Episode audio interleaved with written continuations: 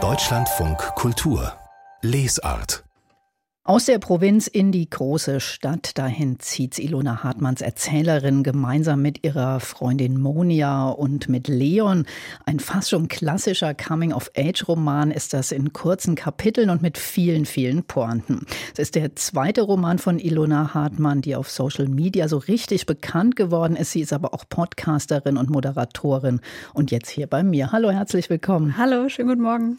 Drei Freunde zieht's in die Großstadt, davon erzählen Sie, beziehungsweise beziehungsweise eine junge Frau in diesem Buch, Klarkommen heißt es, ähm, die fasst zum Beispiel ihre Teenagerzeit ganz pointiert zusammen mit dem Satz, mein Trotz war leise. Was ist denn das für eine Frau? Stellen Sie uns die doch mal bitte vor. Die Ich-Erzählerin ist eine, ja, junge Frau, die, glaube ich, viel Zeit in ihrem eigenen Kopf verbringt, die ähm, die klassische, man würde heute sagen, Overthinking-Probleme äh, hat, die, glaube ich, viele junge Leute teilen können. Und die einfach immer wieder versucht, irgendwie auf das fahrende Karussell aufzuspringen und ein paar Meter mitzufahren und wieder abspringt und immer wieder ja, ihren Weg rein versucht in dieses ähm, versprochene wilde Leben.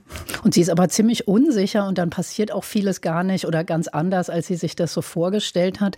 Ähm, es fällt nicht der Name Berlin in dem Roman, aber Sie selber sind ja, wenn ich es richtig verstanden habe, von Stuttgart nach Berlin gekommen. Haben Sie das auch so erlebt? War da die Party schon so ein bisschen gefeiert? Also ich bin ja über den Umweg Leipzig da nach mhm. Berlin gekommen. Ich habe die Stadt einfach bewusst namenlos gelassen, weil ich glaube, das ist gar kein Berlin-spezifisches Phänomen, sondern einfach der Unterschied Kleinstadt, Großstadt. Und ich hatte natürlich auch, als ich nach Berlin gezogen bin, das war 2016, wurden mir die Geschichten aus den 2000ern erzählt und den Leuten, die in den 2000ern nach Berlin gezogen sind, wurden die Geschichten aus den 90ern erzählt. Also ich glaube, die Party ist immer schon vorbei, wenn man kommt. Man muss immer seine eigene machen und dann der nächsten Generation erzählen, dass die Party schon vorbei ist. Aber die bei Ihnen im Roman, die drei, die haben ja auch so ein seltsames Selbstbild. Ich musste so ein bisschen schmunzeln, weil wir hatten Anfang der Woche den Soziologen Heinz Bude hier mhm. und der hat ja über die Boomer-Generation geschrieben und bei Ihnen zum Beispiel heißt es, ja, wir waren zu schwach für Punk und zu arrogant für den Rest. Wir waren langweilig und peinlich. Ist das auch so ein bisschen das Gefühl dieser 90er Jahre Generation? Ich glaube, dieses Peinlichkeitsgefühl oder das Gefühl, dass Dinge peinlich sind, ist stark verbunden mit Social Media, weil man immer auch so ein bisschen latent die Angst hat, man könnte was Peinliches posten oder es könnten peinliche Bilder von einem im Internet landen. Und ich glaube, diese zweite Ebene der Selbstreflexion, wie sehe ich gerade aus bei dem, was ich mache, hat stark eben mit diesem auch sehr Bild fokussierten Medium, vor allem Instagram, zu tun. Hm. Und das hat ja auch äh, viel, das kennen Sie ja sehr gut. Sie sind ja auch so ein Social Media Star. Star, naja. Nee? Ab wann ist man denn ein Social Media Star?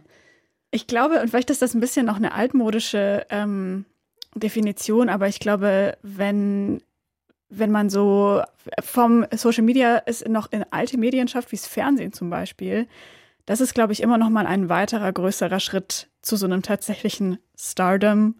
Und ja, also ich meine, ich habe viele Follower, also auch über die Pandemie stetig gewachsen, aber ich begreife mich da jetzt eigentlich eher als äh, ja Autorin mit einer, mit einer Reichweite, für die ich sehr dankbar bin.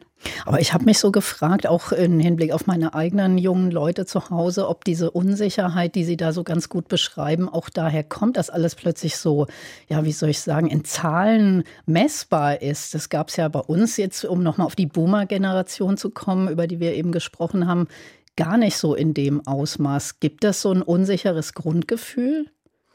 Ich glaube, das unsichere Grundgefühl kommt aus verschiedenen Ecken. Also auch, ich glaube, so dieses dystopische Lebensgefühl angesichts der Klimakrise spielt da mit rein, Social Media spielt mit rein, generell so Rezession, die Pandemie, die vielen jungen Leuten auch wichtige Jahre weggenommen hat. Das sind, glaube ich, viele Faktoren, die dazu führen, dass junge Leute heute mit einer anderen, mit einem anderen Selbstbild und auch mit einer vielleicht etwas gedämpfteren Euphorie ins Leben starten wo dann natürlich Hoffnungen und Sehnsüchte wichtiger werden, die aber dann durch Erwartungen auch ein höheres Potenzial haben, enttäuscht zu werden. Also ich glaube, es ist relativ komplex. Ähm, und ich kann mir durchaus vorstellen, dass andere Generationen da einfach mit anderen Dingen zu kämpfen hatten, aber nicht so sehr damit. Ich fand ganz interessant, dass Heinz Bude meinte, dass man seine Klasse, also seine soziale Klasse quasi hinter sich, eher hinter sich lassen kann, als diese gemeinsam gemachten generationellen Erfahrungen, die einen so verbinden. Erleben Sie das auch so? Ist das sowas, dass man sich als 90er Jahre, als Millennial halt äh, gleich erkennt? Mm, also ich glaube, wenn dann vielleicht eher, ich würde es vielleicht erkennen an sowas wie äh, Klamottenstil. Ob man seine Generation, äh, seine Klasse hinter sich, das weiß ich nicht. Ich bin nicht soziologisch genug ausgebildet. Ich glaube, das ist auch ein, ein Privileg, wenn man das schafft. Und ich glaube, viele schaffen es auch nicht. Mhm. Auch keine Millennials, die auch Millennials sind. Was ja auch so ein äh, ganz äh, hervorstechendes Merkmal in Ihrem Buch ist, dass es sehr pointiert ist und sehr viel Humor darin ist. Da sind Sie ja auch professionell geschult. Sie haben ja auch professionelle Pointenschreiberei betrieben, viele Jahre lang. Liegt Ihnen so diese kurze Form auch besonders gut? Weil der Roman ist ja auch wie so Schlaglichter oft. Ja, ich glaube, mir liegt das ganz gut. Ich glaube, es bildet natürlich auch ab, welche Arten von Medien ich konsumiere. Es bildet ab, dass ich mir die letzten 15 Jahre mein Gehirn frittiert habe im Internet ähm, es hat aber auch Spaß gemacht zu schreiben und ich fand es irgendwie auch schön, eine Form zu wählen, die ein bisschen freier ist, die ein bisschen weggeht vom klassischen ähm, Roman mit sechs Kapiteln, sondern einfach sehr viel mehr Kapitel hat und Genau, diese Pointen, die passieren manchmal automatisch. Manchmal muss ich mich auch ein bisschen bremsen. Ich will ja kein, ich will ja kein Witzebuch schreiben. Aber Sie spielen schon auch gern so mit der Sprache rum. Ja, total. Das mhm. macht mir total Freude. Ich mag auch einfach, wie Sprache sich verändert. Ähm, manche würden sagen, verschlimmert. Aber das finde ich eigentlich sehr, sehr aufregende Zeiten, in denen wir gerade leben, weil Sprache durch so viele verschiedene Kanäle beeinflusst wird. Und die Erzählerin, die versucht ja auch, sich so ein bisschen durchs Schreiben zu heilen an einer Stelle und hat dann so ein Notizbuch. Haben Sie sowas auch? Ja, ich schreibe schon ganz lange eigentlich Tagebuch, also bestimmt seit ich zehn, zwölf Jahre alt bin. Ich habe viele davon nicht mehr, aber ich weiß, dass Schreiben für mich immer auch Verarbeitung und ähm, vielleicht auch manchmal, also ich erinnere mich noch an Momente, wo ich im Tagebuch gelogen habe, damit es in meiner Erinnerung später sich besser anfühlt. Aber das, was ich jetzt erinnere, ist, dass ich gelogen habe und nicht mehr, was ich mir da zusammen fantasiert habe. Damit man vor sich selbst besser dasteht. Ja, genau. ja. Das ist ja auch so was, was diese drei Figuren beschäftigt, dass sie so an ihrer eigenen Unauffälligkeit leiden und noch nicht so richtig wissen, wo sie eigentlich hingehören. Das ist ja eigentlich, ich habe es ja am Anfang schon gesagt, so ein klassisches Coming-of-Age-Roman-Thema. Ist das so ein Genre, was Sie auch mögen? Also wo Sie selber auch äh, einiges gelesen haben? Ja, total. Ich, ich mag das Genre total und ich finde, es gibt wahnsinnig viele schöne Coming-of-Age-Romane. Mich hat zum Beispiel ähm, Vielleicht lieber morgen von Steven Sporsky äh, sehr geprägt. Ich habe natürlich dann auch Den Fänger im Roggen gelesen. Ich habe Euphoria gesehen oder die Serie Skins.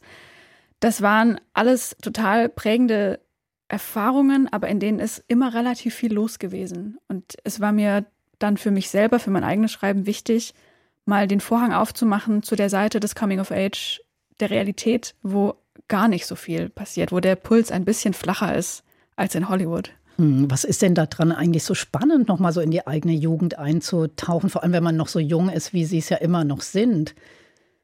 Ich glaube, für mich war das einfach wichtig, mir nochmal genau anzuschauen, wie bin ich denn so geworden? Was hat mich denn zu der Person gemacht, die ich heute bin. Ich würde sagen, mir geht es heute sehr viel besser als mit wahrscheinlich 15. Ich fand das auch die 20er eine sehr anstrengende Phase. Und jetzt sind die so knapp vorbei. Ich merke, ich habe so gewisse hm, so Frustpunkte und ich habe mir gedacht, muss ich die eigentlich haben oder sind die vielleicht auch konstruiert, weil ich einfach in einem Erwartungsschema gelebt habe, das sich aber dass sich irgendjemand ausgedacht den ich gar, hat, den ich gar nicht kenne. Hm, der klingt so ein bisschen fast Freude aufs Älterwerden mit. Ja, Kann das schon. sein? Ja, also ich finde das auch total wichtig, dass man jungen Leuten mitgibt, dein Leben ist nicht vorbei mit 30. Das ist ein Satz, mit dem ich aufgewachsen bin. Und ich bin jetzt 33 und ich stelle fest, ich bin, naja, immer noch da.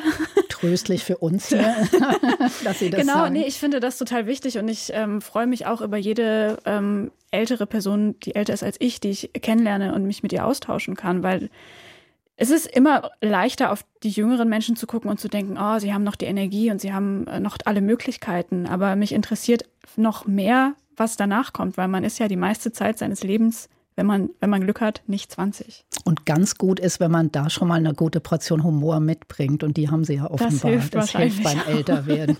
Ilona Hartmann, vielen Dank für dieses Gespräch in Deutschland von Kultur. Vielen Dank für die Einladung. Und der Roman Klarkommen ist beim Ullstein Verlag erschienen, hat 192 Seiten und kostet 22 Euro.